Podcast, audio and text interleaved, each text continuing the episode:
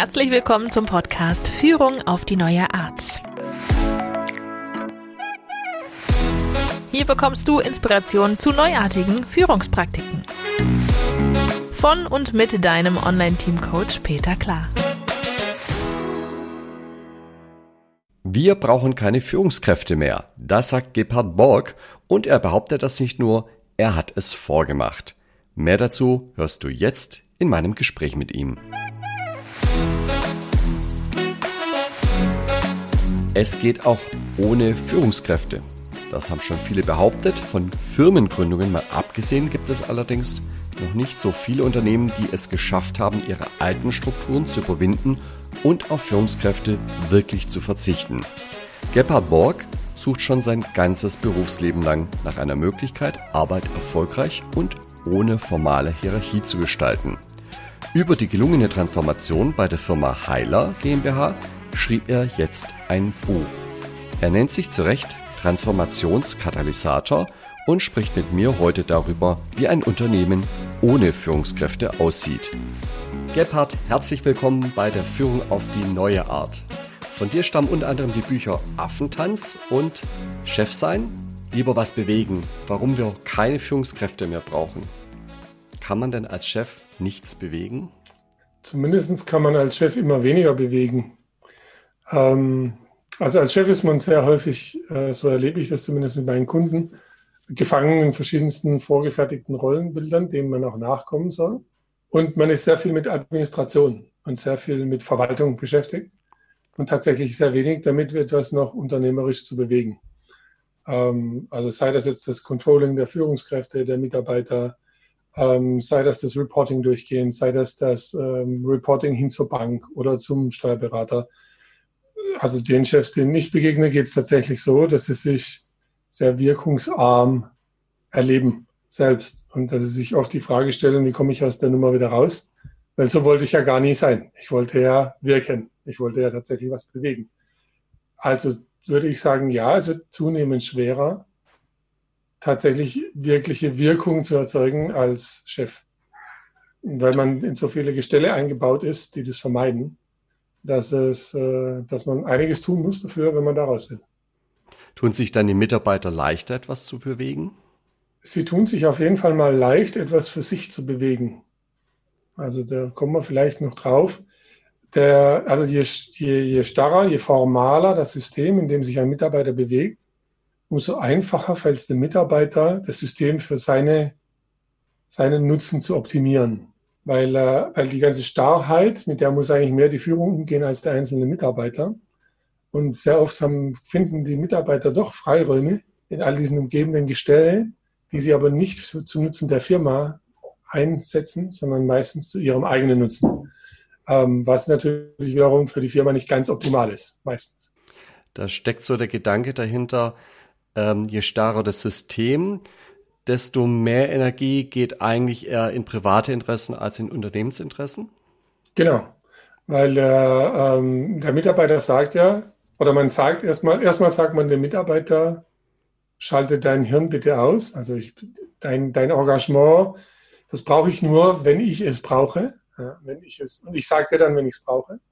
Dann sagt der engagierte Mensch relativ schnell, also gut, dann warte ich mal, bis du mir sagst, wann du es brauchst. Und dann überlege ich, ob ich dem Wunsch nachkomme. Bis dahin engagiere ich mich halt für mich. Das ist, glaube ich, sehr menschlich. Also ich habe auch ähm, durchaus 18 Jahre unterschiedlichste Jobs und so weiter gemacht, während ich mein Studium finanziert habe und so weiter. Und ich kenne die Arbeitswelt von ganz unten bis ganz oben in der Zwischenzeit und kann sagen, also auf der unteren Ebene begegnet man dem ständig. Ja? Und wer sagt, das ist nicht so, der lügt meines Erachtens nach. Oder macht sich was vor. Er muss nicht lügen, aber er glaubt, dass er irgendwas im Griff hat, was man nicht im Griff haben kann. Brauchen wir deswegen auch keine Führungskräfte mehr? Tatsächlich brauchen wir deswegen auch keine Führungskräfte mehr, weil sie, also man kann sich es ein bisschen so vorstellen, Führungskräfte sind sowas wie eine Milchglasscheibe zwischen dem, was außerhalb von der Firma passiert und dem, was innerhalb von der Firma passiert. Und jetzt kann man sich schon vorstellen, Milchglas ist für beide Seiten vorteilhaft, wenn man das andere nicht sehen will.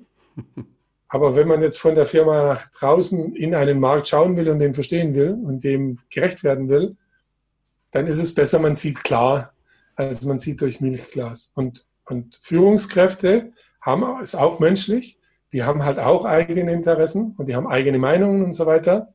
Und alles, was vom Markt auf die Firma zukommt, wird durch eine Führungskraft immer vorgefiltert. Und alles, was von der gehobenen Führungskraft kommt, wird von der unteren Führungskraft nochmal durchgefiltert.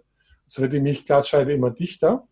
Und wenn man heute davon spricht, dass wir in der VUCA-Welt unterwegs sind, die volatil, äh, widersprüchlich, ähm, komplex und was auch immer ist, dann ist natürlich klar, dass äh, wenn erstmal das ganze Licht durch die Milchglasscheibe durch muss, dann sieht man A, nicht mal mehr die Hälfte von dem, was da auf der anderen Seite passiert.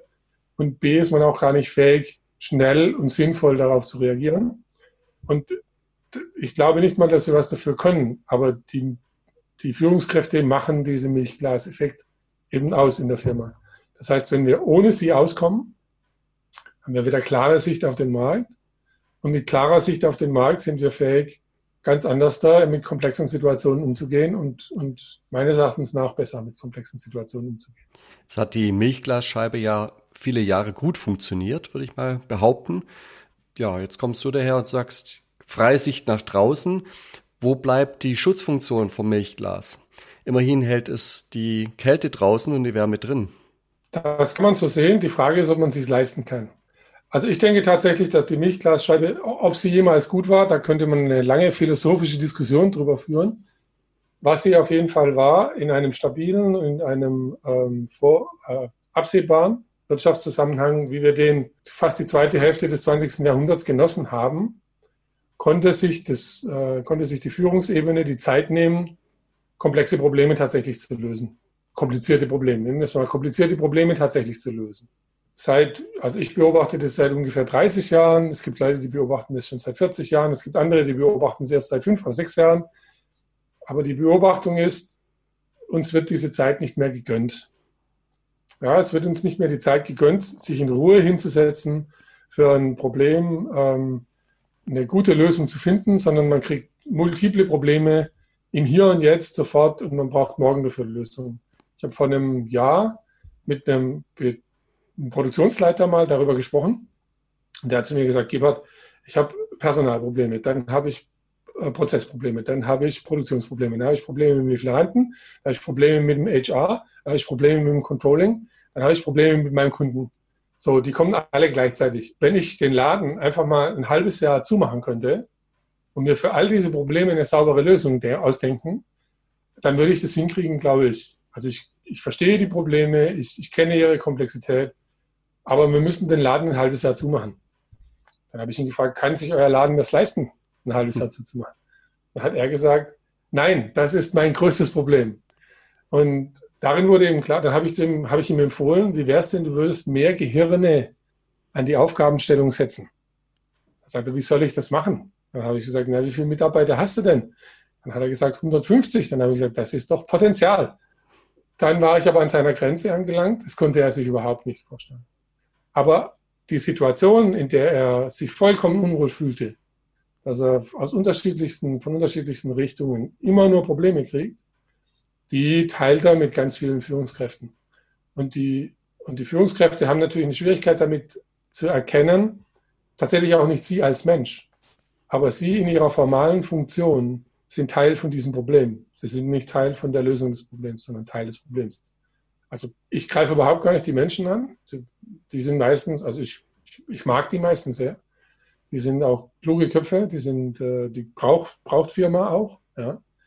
Ähm, aber die, die Idee, ich setze mich irgendwo in ein stilles Kämmerlein, stilles Kämmerlein, arbeite an der Firma, wenn ich eine tolle Lösung habe, komme ich damit aus dem stillen Kämmerlein raus. Alle warten freudig auf mich und wollen meine Lösung umsetzen das ist in der Zwischenzeit, also ich erlebe das nirgends mehr. Ich, ich kenne keinen praktischen Zusammenhang mehr, wo das so stattfindet. Sondern die Firma läuft immer weiter und die Anforderungen nehmen zu. Das ist ja vielleicht so ein bisschen vergleichbar mit dem Klimawandel in der Welt wo sich Dinge auch verändern ähm, und, und dann gibt's wieder gute Zeiten und dann kommt wieder schlimmes Wetter äh, die Veränderung ist ja so in, oder, oder die Wahrnehmung ist ja so wellenförmig, aber die Veränderung, die hat eine Tendenz. Und das ist wahrscheinlich auch in der Führungswelt so. Und die Frage ist, du hast jetzt mal so ein Symptom beschrieben. Kannst du es nochmal auf den Punkt bringen? Woran erkenne ich denn als Führungskraft, ganz stark den, den Klimawechsel in der Führung? Also wir erkennen schlicht und einfach daran, dass wir, dass mir immer relativ früh am Tag die Zeit ausgeht, mich immer noch um alle Probleme zu kümmern. Also jetzt sind vielleicht schon zwölf Stunden vom Tag vergangen, aber ich bin vielleicht erst bei Problem drei von, Problem, von 20 Problemen, die ich habe, angelangt. Dann ist ziemlich safe, dass das Klima sich gewandelt hat.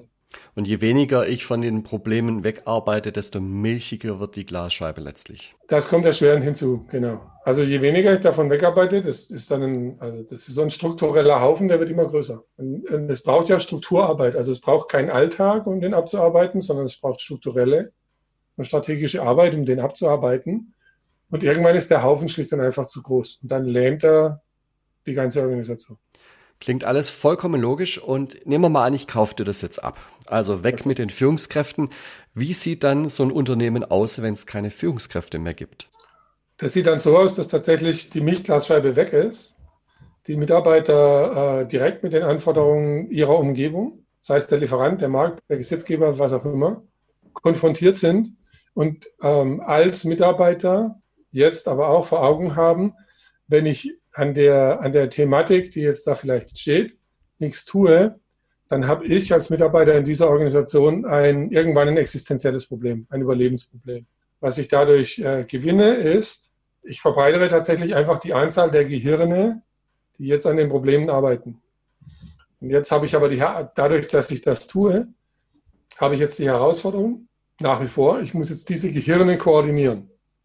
Also die Aufgabe ist nicht schlimmer, äh, nicht schlichter geworden, nicht einfacher geworden, sondern in sich ist die Aufgabe, so eine Firma zusammenzuhalten, tatsächlich erstmal komplexer geworden, weil jetzt geht es darum, nicht, dass ich äh, irgendwelchen Menschen Anweisungen gebe, sondern dass ich im, im am weitesten gedachten Sinne freien Gehirnen den Rahmen gebe, dass sie sich gemeinsam für eine, eine Richtung koordinieren, in eine Richtung koordinieren. Das heißt, ich baue zwar die Milchglasscheibe raus, Jetzt muss ich aber bei jedem Mitarbeiter das Gefühl der Verantwortung für die Firma generieren, wecken, sozusagen einfordern. Also ich kann ohne das, kann ich es nicht tun. Wenn nicht, wenn ich nicht eine Vielzahl von Mitarbeitern dafür gewinne, dass sie sich für das Unternehmen und das Interesse des Unternehmens interessieren, dann kann ich die nicht auf die Führungskräfte verzichten. Das geht nicht. Sprich, ich zeichne eine Firma, in der Verantwortung für die Firma zum Pflichtprogramm wird, nicht zur Personalentwicklungskür sondern zu absoluter Notwendigkeit. Jetzt ist die Führungskraft weg und in der Tat, die Mitarbeiter haben die Herausforderung angenommen und kümmern sich jetzt um den Markt da draußen. Jetzt gibt es aber vielleicht zwei Mitarbeiter und die streiten sich. Der eine sagt, äh, lass uns rechts rumgehen und der andere sagt, lass uns links rumgehen. Jetzt gibt es aber keine Instanz mehr, die hier schlichten kann. Was passiert dann in diesem Szenario? Ähm, also zum einen müssen wir kurz zurückgehen. Es sind nicht die Führungskräfte weg. Es gibt immer noch Kräfte, die führen in diesen Unternehmen. Es sind die formalen Führungskräfte weg. Also es, sind die, es ist die Macht der Führungskraft weg, genau bei sowas per Order die Mufti zu entscheiden. Das heißt, ähm, wir kennen das aber aus dem zivilen Leben auch schon. Im schlimmsten, allerschlimmsten Falle nennen wir das Mediation. Oder im allerschlimmsten Fall geht es außerhalb der Firma und wir brauchen einen Richter dafür. Soweit kommt es aber praktisch nie. Ähm, aber es geht darum, dass ich jetzt Personen in der Firma habe, die fähig sind, Konflikte zu lösen ohne dass sie weisend eingreifen in den Konflikt, trotzdem fähig sind, Konflikte zu lösen. Das heißt, wenn es zwei solche Mitarbeiter gibt, die sagen, ich will links rum und der andere sagt, er will rechts rum, ähm, dann heißt es ja meistens auch, die sind nicht alleine, sondern die haben noch Kollegen drumherum. Wenn ich jetzt aber wirklich so eine Lagerspaltung habe, 50-50, kurze Anmerkung, ich habe es noch nie erlebt, aber sollte ich sie haben, rein theoretisch, ähm, dann bräuchte ich praktisch jetzt einen Mediator, der klärt, was ist diese Entscheidung, die wir tatsächlich treffen und wo liegen die, so wie das in Mediation auch passiert, wo liegen die Widerstände in den jeweiligen Gruppen, was sind gute Gründe und was sind vielleicht rein, rein angstgetriebene Gründe, warum man bei der einen oder der anderen Sache nicht mit, mitgehen will. Also wo finden wir, es findet tatsächlich eine, aber das, dafür braucht es richtig gute Leute, aber eine Versachlichung der, der, erstmal der emotionalen Themen statt. Also wir versachlichen die Politik, versuchen sie aus dem Spiel zu nehmen und überlegen immer wieder, das ist eine wirklich sehr, sehr gute, sehr, sehr gute Richtschnur, was ist interessant für das Unternehmen? Also was führt zum Wohl des Unternehmens? Und dann kann es manchmal vielleicht ganz selten sein, dass man zwei gleich gute Wege hat. Dann würde ich sagen, jetzt hat man ein Luxusproblem. ich muss wirklich sagen, in meiner Praxis habe ich das noch nie erlebt. Meistens gibt es irgendwann klare Tendenzen zu einem Weg oder zu einem anderen Weg. Das heißt, man braucht dann irgendwelche Strukturen, sowas wie eine, ein Gruppenrat, den man zusammenrufen kann und über ein Thema sprechen kann gemeinsam. Also im, im Buch nennen wir das äh, Katalyse, wir nennen das Betriebskatalyse. Und wir nennen die Menschen, die sich darum kümmern, Betriebskatalysatoren. Das ist keine fixe Gruppe, aber das sind fixe Menschen, die man anrufen kann, die methodisch kompetent sind, die inhaltlich in der, in der Auflösung von, von Konflikten, im Umgang mit komplexen Entscheidungen und so weiter, und so weiter ähm, erfahren sind, die sich damit auskennen, die aber wiederum ihrerseits keinerlei Weisungsbefugnis haben. Also die können nur die Gruppen, die es in der Firma eh schon gibt, darin begleiten, ähm, zu ihren Entscheidungen zu kommen. Die können aber nicht selber irgendwie was von sich aus entscheiden. Das können die nicht tun. Und diese Gruppe der Katalysatoren ist auch dazu da, die, die ganze Belegschaft mit Informationen von, vom Markt zu versorgen. Dass die eben nicht durch eine Milchglasscheibe schauen, sondern dass die Realität erleben, dass die Wirklichkeit haben. Damit die auch wissen, unter Umständen, wie viel Zeit haben wir denn jetzt für diese Entscheidung? Der Markt ist ja nicht unbedingt gnädig, wenn man sich für verschiedene Entscheidungen zu viel Zeit nimmt. Wie kommt jetzt eine gemeinsame Ausrichtung zustande, zum Beispiel über die gesamte Company hinweg? Das ist tatsächlich äh, eine ganz klassische Geschichte, bei, bei mir zumindest. Äh, ich entwickle das Geschäftsmodell zusammen mit der Belegschaft. Ich, ich glaube, dass Mission, Vision und Werte eine sehr individuelle Geschichte ist und dort auch wichtig ist, beim Individuum gut aufgehoben ist und dort gemacht werden sollte, um die Firma zu, äh, zu schützen. Braucht es vor allem ein klares Verständnis aller Mitarbeiter über das Geschäftsmodell. Womit verdienen wir wie unser Geld? Damit kann ich mich gegenüber dem Markt positionieren. Also was sind unsere Produkte, was sind unsere Preise, warum sind die so, wie sie sind, wer sind und welche Kunden wollen wir gewinnen, welche Kunden wollen wir nicht gewinnen, welche, auf welche Partner sind wir angewiesen, auf welche Partner können wir auf gar keinen Fall verzichten, welche Partner können wir unter Umständen auch auswechseln und so weiter. All das ist ein Bewusstsein, das ist das, was ich gerade vorhin gemeint habe. Das, das sollten alle Mitarbeiter zusammen entwickeln. Wenn man eine gemeinsame Geschäftsmodellvorstellung hat, dann gibt es eine Ausrichtung der ganzen Firma in eine bestimmte konkrete Richtung. Bis zu welcher Größe hältst du das für realistisch? Also ich habe Kunden, die äh, starten, wenn sie zwölf oder 15 Leute sind, starten die mit, diesem, mit dieser Entwicklung. Wenn man damit gestartet hat und alle mit einbezogen hat zu dem Zeitpunkt, ist es ein leichtes, jeden neuen Mitarbeiter, der dazukommt, auch einzubeziehen.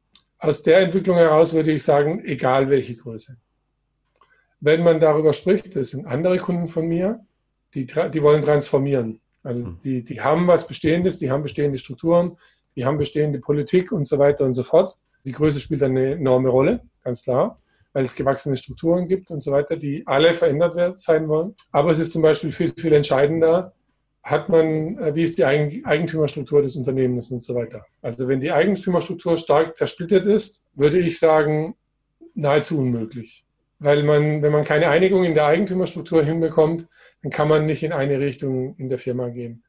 Also das heißt, wenn wir über Konzernebene sprechen, wo wir Investoren haben mit unterschiedlichsten Interessen, passiert genau das, was beim Konzern, was wir auch im Konzern jeden Tag beobachten können. Es gibt alles. Ja. Es, gibt, es gibt jede Form von moderner und alter Arbeit, die man sich nur vorstellen kann in nahezu jedem Konzern dieser Welt. Beim Konzern, glaube ich, bleibt das genauso. Wenn wir bei Eigentümer- oder Eigentümerfamilien geführten Unternehmen sind, denke ich, dass es keine wirkliche Größengrenze nach oben geht, solange die Eigentümer bzw. Eigentümerfamilie da dahinter steht. Dann gibt es es nicht. Ich tue mich jetzt noch schwer, mir das vorzustellen. Nehmen wir mal an, äh, das Unternehmen hat jetzt 800 Mitarbeiter. Ja. Und ich will jetzt über das Produktportfolio und die künftigen Kunden und die künftigen Produkte nachdenken. Wie mache ja. ich das mit 800 Mitarbeitern? Ähm, ich arbeite mit Tools. Also ich arbeite schlicht und einfach, also man fängt an mit, wir kennen das auch alle, man fängt an mit so etwas wie einem Marktforschungstool. Nur, dass man eben nicht äh, Frage, die Frage stellt, fühlst du dich in deiner Firma wohl? Fühlst du dich mit deinem, ähm, äh, fühlst du dich mit deiner Vorgesetzten wohl? fühlst du dich mit deinen Kollegen wohl und so weiter, sondern man stellt halt konkret die Fragen, ähm, wer, wer sind deiner Meinung nach unsere Kunden? Wie tun wir unsere Kunden einteilen? Was verkaufen wir an unsere Kunden tatsächlich an Wert? Verkaufen wir an unsere Kunden nur Produkte? Verkaufen wir mehr an unsere Kunden als nur Produkte? Hast du, hast du eine Vorstellung davon, wie wir unseren Markt einteilen sollten? Nach welchen Kriterien sollen wir Kunden nach Umsätze einteilen, nach Region, nach was auch immer? Und auf der anderen Seite, also in der, in der Aufwandsseite, ähm, was glaubst du, sind die Kerntätigkeiten, ohne die unsere Firma nicht auskommen kann? Also, keine Ahnung, nehmen wir einen, nehmen wir zum Beispiel einen Automobilisten, weil die so schön groß sind. Ähm, müssen wir jedes Teil selber fertigen oder können wir mit Lieferanten arbeiten, die ganze Baugruppen für uns fertigen? Also können wir den Sitz in seiner totalen Komplexität mit Massagefunktion und allem einfach einkaufen und bei uns reinbauen? Oder müssen wir den selber machen? Müssen wir den selber designen oder können wir auch das Design weggeben? Und so. Und das kann man tatsächlich, diese Frage, und nicht alle Mitarbeiter werden alle Fragen beantworten können, die man so stellt, also je größer die Firma. Aber bei 800 Mann, bei 800 Menschen, würde ich fast behaupten. Da kann jeder noch eine Meinung dazu haben. Und dann kann man sehen, wenn man das alles, wenn man das hat, also wenn man von jedem Einzelnen tatsächlich sowas hat, dann kann man äh, das verdichten. Man kann anfangen zu, zu sehen, wie viele, wie viele Gruppen gibt es denn bei uns in der Firma. Also gibt es bei uns, ähm, und ich habe alles schon erlebt. Also manchmal gibt es eine Firma mit 50 Leuten und man hat wirklich sechs teilweise sich widersprechende Geschäftsmodelle. Ja? Dann hat man eine Firma mit 120 Leuten und die haben nur zwei Geschäftsmodelle, die widersprechen sich nicht, sondern die sind nur, nur in Nuancen unterschiedlich. Kann man so nicht sagen. Man kann es erst sagen, wenn man alle Leute eingeladen hat, sich mal Gedanken über das Geschäftsmodell zu machen. Aber dann kann man diese Gruppen praktisch zusammenführen und kann sagen, okay, ihr 80 und ihr 300 und ihr 250, ihr seid euch irgendwie einig. Und jetzt wird es halt spannend. Äh, spielt jetzt diese Größe der Gruppe eine Rolle? Oder spielt jetzt die Sinnhaftigkeit des äh, Geschäftsmodells die größere Rolle? Also die Methodiken dazu sind eigentlich immer die gleichen und geht gegen den Widerstand der kleinsten Gruppe. Also man sagt den zwei, den zwei kleinsten Gruppen, äh, was sind die Widerstände der kleinsten Gruppe gegen die zweitkleinste Gruppe? Warum können die nicht zusammenkommen? Man entwickelt denen ihr Modell weiter, bis die sagen, jetzt sind wir zusammen. Dann nimmt man das und baut es wieder gegen die nächstgrößere Gruppe. Jetzt sind wir zusammen. Und das kann seine Zeit dauern. Also das, aber wir reden hier nicht von Jahren, sondern bei 800 Leuten würde ich von Monaten reden. Das kann unter Umständen vielleicht drei, vier, fünf Monate dauern. Aber am Schluss haben wir tatsächlich ein Geschäftsmodell, an dem alle mitgearbeitet haben. Mhm. Wo alle verstanden haben, warum sind wir jetzt diesen Weg gegangen und warum sind wir jetzt diesen Weg gegangen und warum jetzt diesen Weg. Das ist halt eine Frage von Zeit und von der Organisation von großen und kleinen Gruppen. Aber das geht. Und dieses Modell integriert quasi im besten Fall wirklich auch das Gedankengut aller Mitarbeiter. Das ist so der Gedanke dahinter. Es integriert vor allem alle Widerstände. Also gar nicht alle Gedanken. Gedanken dürfen die weiterhin haben, was sie wollen. Aber was, was dahinter steckt, ist zu, zu versuchen, die Widerstände rauszuholen. Mhm. Also dass die Leute verstehen, warum sie bei etwas mitgehen. Auch wenn sie jetzt nicht zu 100 Prozent oder sonst irgendwas davon überzeugt sind, aber dass praktisch alle Widerstände zu einem Boykott führen würden dass die alle sauber aufgearbeitet und integriert sind, sodass die nicht uns später vor die Füße fallen als Widerstand, der dann wieder den ganzen Apparat blockiert irgendwann. Vielleicht ist da jetzt ein Mitarbeiter oder eine Mitarbeiterin in dem Unternehmen und sagt, ich bin hier nicht anschlussfähig. Was passiert denn dann? Das, was mit Mitarbeitern, die in einem Unternehmen nicht anschlussfähig sind, passiert. Also, also mein Erlebnis ist, sie kündigen, die Mitarbeiter kündigen. Also der große Unterschied ähm, zwischen vielleicht klassisch geführten Firmen ist, dass in diesen Firmen, äh, die ich begleite, darauf hingewiesen wird, dass man bitte auch in diese Konsequenz gehen soll. Also dass man, wenn man sich halt nicht mehr wohlfühlt in der Firma, aus welchem Grund auch immer, versucht man zwei Sachen zu machen. Das eine ist ein offenes Gespräch mit dem Menschen zu führen. Hat er die richtigen, also ich nenne es mal so, hat er die richtigen Gründe zu gehen? Also liegen seine Gründe in ihm? Oder, und das kommt vor, sagt er der Firma was, wie sie sich, wie sie sagt, dass sie sich verhält, aber sie verhält sich nicht so. Also jetzt sagen wir zum Beispiel, wir integrieren die Mitarbeiter, wir integrieren diese Widerstände. Jetzt kommt ein Mitarbeiter und er sagt, ich komme hier nicht klar, weil ihr das gar nicht tut. Und ich habe das und das und das und das erlebt und ihr tut das nicht und deswegen will ich hier nicht mehr arbeiten und gehe. Dann kann ich den auch nicht daran hindern zu gehen, aber dann kann ich zumindest für mich als Firma sagen, oh, wir müssen aufpassen. Wir, wir, wir tun was anderes als das, was wir sagen, gefühlt. Bei den Mitarbeitern kommt was anderes an dann hat er mir sozusagen Arbeit hinterlassen. Wenn der jetzt aber zum Beispiel sagt, passt auf Leute, also dieses ganze Mitdenken für die Firma und so, da habe ich echt keinen Nerv für. Ich suche mir eine andere Stelle, wo ich wieder Ruhe habe. Dann geht er aus dem richtigen Grund. Und dann kann ich für mich auch sagen als Firma, nee, ich entwickle mich eigentlich in meinen Indikatoren in die richtige Richtung. und den Mitarbeiter verliere ich dann. Das ist so. Ähm, und das ist das, was passiert. Ich würde das ja als äh, Führungsarbeit bezeichnen, was da passiert, diese Gespräche zu suchen und mit dem Mitarbeiter zu klären, was da ist. Äh, ich nenne das jetzt einfach mal Führungsarbeit. Ähm, ja. Die ist ja auch nicht weg, die ist ja nach wie vor da. Jetzt haben wir aber keine dedizierte Führungskraft mehr. Wer führt denn solche Gespräche? Das Team, in dem der Mensch arbeitet. Gegebenenfalls ebenfalls wieder mit einem Katalysator. Das heißt, da wird sich irgendjemand finden, der sich bereit erklärt, das zu machen oder schauen alle einen an, weil der diese Erfahrung schon hat? Mm, also meistens schauen sie ein oder zwei oder drei oder vier Leute an, die Erfahrung in die Richtung haben. Aber die werden immer die anderen mit reinnehmen. Also es wird ganz selten passieren, dass so ein Gespräch alleine stattfindet. Also ein Zwiegespräch, so wie man das heute kennt, zwischen Führungskraft und Mitarbeiter, wird in dem Sinne, findet da nicht mehr statt, sondern man sitzt schon zwei oder drei Kollegen gegenüber. Ja, weil es einfach darum geht, diese Erfahrung, auch die Erfahrung der Kündigung, auch in die Breite zu bekommen. Und da wird mit Sicherheit im besten Fall einer dabei sitzen, der schon Erfahrung mit Kündigungsgesprächen hat, also von beiden Seiten. Das ist, äh, aber der Erfahrung mit dieser Situation hat, jetzt will jemand gehen oder jetzt will unter Umständen auch die Gruppe, dass jemand geht auch um die äh, Formalismen, die dazu gehören, im deutschen Arbeitsrecht einzuhalten und solche Geschichten. Ähm, das wird auf jeden Fall so sein, aber es werden auch Kolleginnen und Kollegen mit dabei sitzen, um diese Gespräche zu lernen, sodass die Kompetenz, diese Gespräche zu führen, möglichst in die Breite geht. Wobei die, die Gespräche an der Zahl mit den Unternehmen, mit denen ich arbeite, deutlich abnehmen. Die Unternehmen, die so anfangen, haben die Gespräche tendenziell ganz, ganz selten. Da geht es mehr um, das sind mehr Gestaltungsgespräche, wie gestalten wir die Firma. Ähm, die Firmen, die transformieren, haben natürlich solche Gespräche. Äh, das ist ja heute quasi auch schon so, wenn man Führungskräfte fragt. Das erste, was sie ganz stolz sagen, heißt, ich führe ein Team mit 18 Mann, ja, äh, sind ganz stolz, dass sie 18 Personen im Team haben.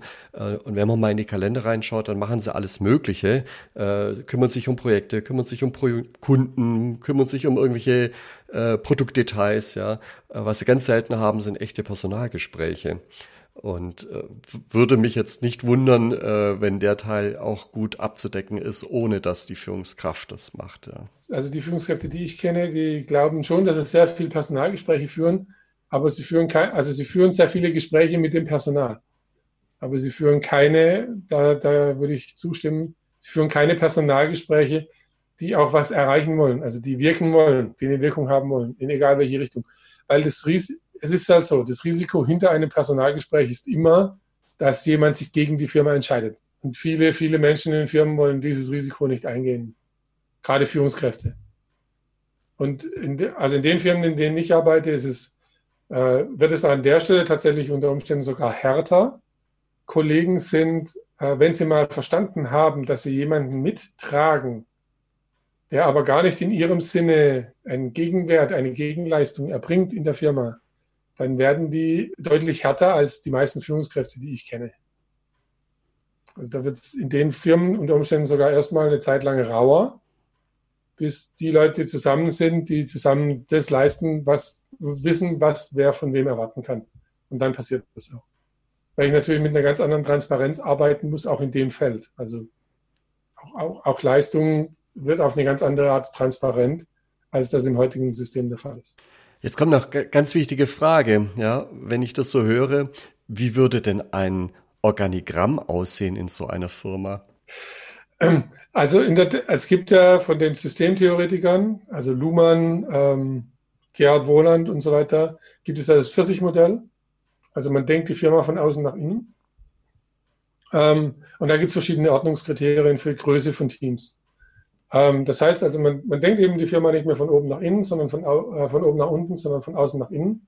Also vom Markt her, das heißt der Lieferant, der Gesetzgeber, der Verband, der Kunde, was auch immer, vom Markt her ins Innere. Und man kann da eigentlich relativ simpel hergehen und sagen, wer hat jeden Tag Kontakt zu dem Außen und wer hat den Kontakt nicht so häufig. Der ist tendenziell in der Schicht weiter innen. Ja? Ähm, das ist so das erste Kriterium, von außen nach innen denken. Das zweite, und dann bilden sich, äh, bei, bei Wohland würde das Zwiebelschichten heißen. Es bilden sich so Zwiebelschichten. Das reicht aber als einziges Kriterium nicht, sondern das zweite Kriterium, das wir haben, ist der Prozess. Also da könnte man jetzt in die 90er gehen, da gab es einen Johann Tickert, der hat das schon erkannt, dass es immer eine Hierarchie von Prozessen gibt. Es gibt immer eine Prozesshierarchie. Also egal, wie die Menschen hierarchisch sich aufstellen, eine Prozesshierarchie ergibt sich immer. Und jetzt ist es so, dass dort versuche ich natürlich, damit die Menschen zum Markt sauber agieren können, Prozessverantwortung komplett in ein Team zu legen. Also ich versuche Teams zusammenzustellen, die fähig sind, einen Gesamtprozess zu verantworten. Also von ja. Marketing über Einkauf, über Verkauf, über Produktion, Entwicklung. Ich, versuch, ja. ich versuche das. Ja. Also meistens okay. stelle ich fest, es gibt eine, es gibt eine relativ harte Zwiebelschicht zwischen, zwischen dem, was marktrelevant ist, also äh, sagen wir mal Außendienst, Innendienst, Faktura, äh, Reklamationswesen, ähm, sowas wie Service, Dienstleistungen, Reparaturen und solche Sachen. Das ist außen, das hat jeden Tag mit dem Kunden zu tun. Ja? Und da gibt es sowas wie Produktion, äh, Materialwirtschaft, Logistik, Einkauf. Das hat eigentlich nicht jeden Tag was mit dem Kunden zu tun. Das ist eher innen. Ja? Das ist eher innen angegliedert. Und ich habe oft auch Wachstumsunterschiede. Also zum Markt hin, manchmal wächst der Markt. Also manchmal müssen mein, muss mein Marktpersonal linear zum Markt wachsen zwei Kunden dazu, einen neuen Mitarbeiter im Außendienst. Und die Produktion manchmal nicht. Manchmal ist es genau andersrum. Die Produktion muss praktisch mit dem Kunden direkt mitwachsen, aber der Markt nicht. Ja.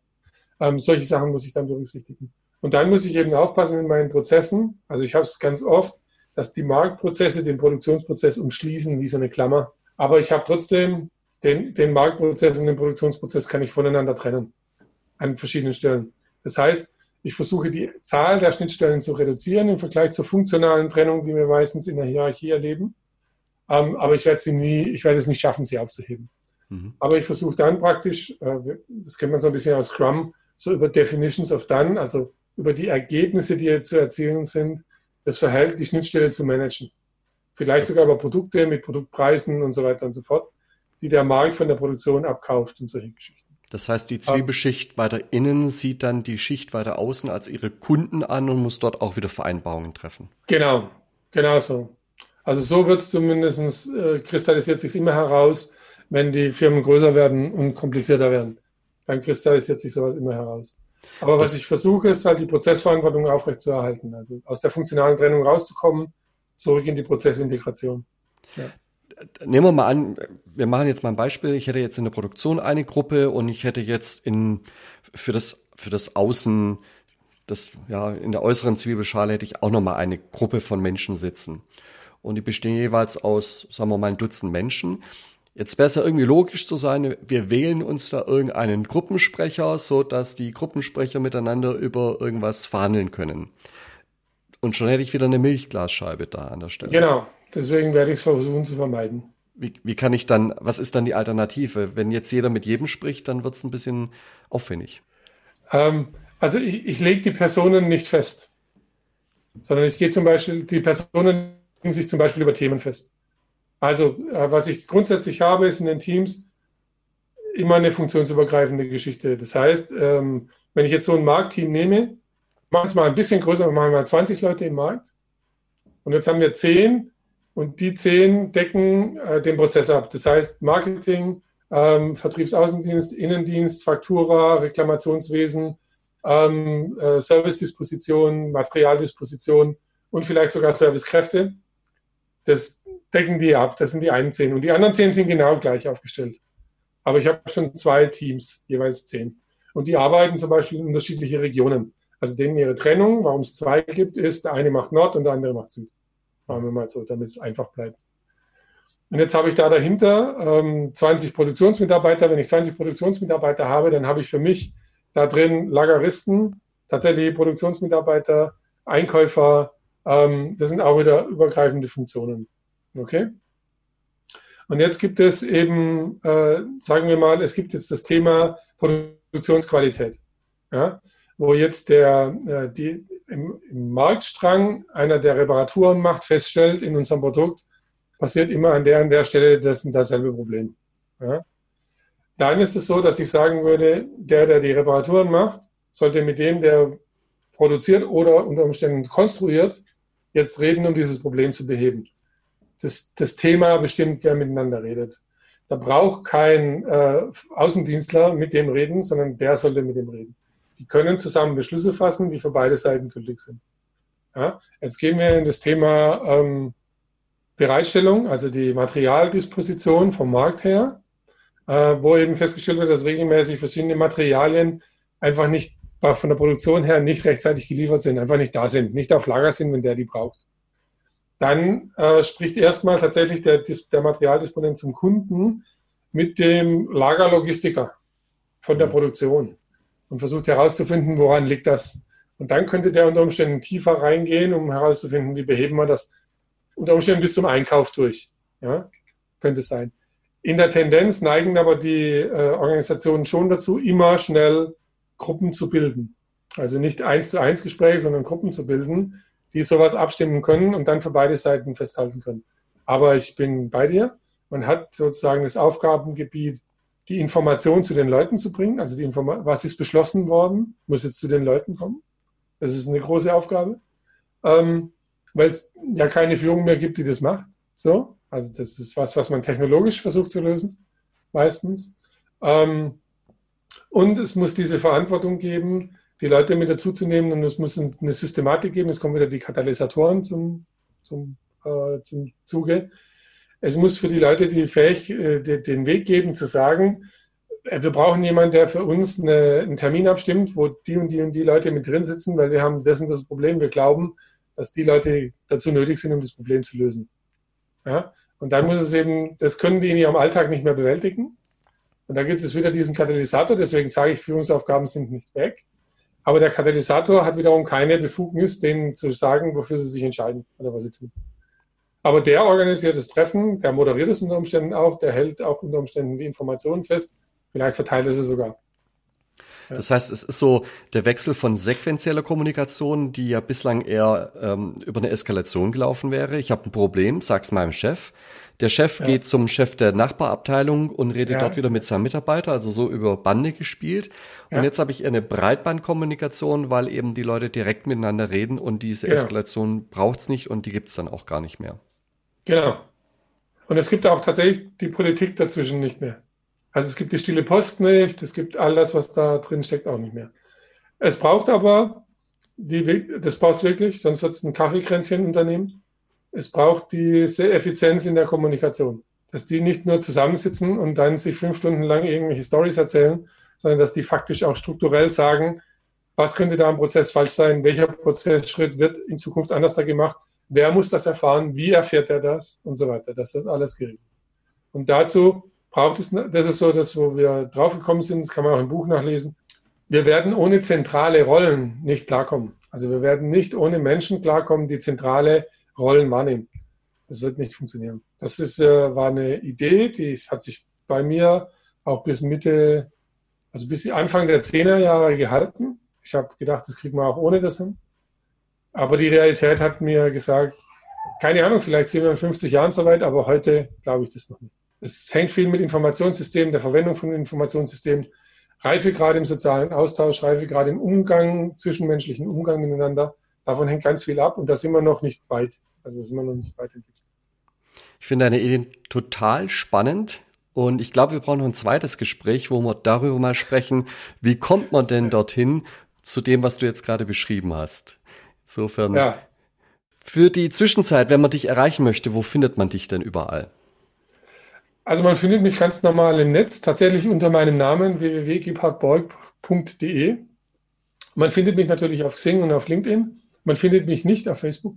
Man findet mich auch auf Twitter. Also Twitter, Xing, LinkedIn, das sind so die normalen Kanäle. Oder mit der wunderbaren E-Mail-Adresse direkt at gebhardborg.de. Habe ich zu viel versprochen? Das waren doch spannende Einblicke in Unternehmen mit zukunftsweisendem Verständnis von Führung. Die Kontaktdaten von Gebhardt findest du in den Show Notes. Falls du den Podcast noch nicht abonniert hast, dann solltest du das schnell tun, denn es gibt nächste Woche ein zweites Gespräch mit Gebhardt. Und bis dahin, mach es gut oder besser. Das war Führung auf die neue Art mit deinem Online-Team-Coach Peter Klar. Willst auch du ein starkes Team entwickeln? Auf peterklar.de findest du noch mehr Inspirationen, wertvolle Informationen sowie nützliche Werkzeuge. Also schau gleich vorbei auf peterklar.de.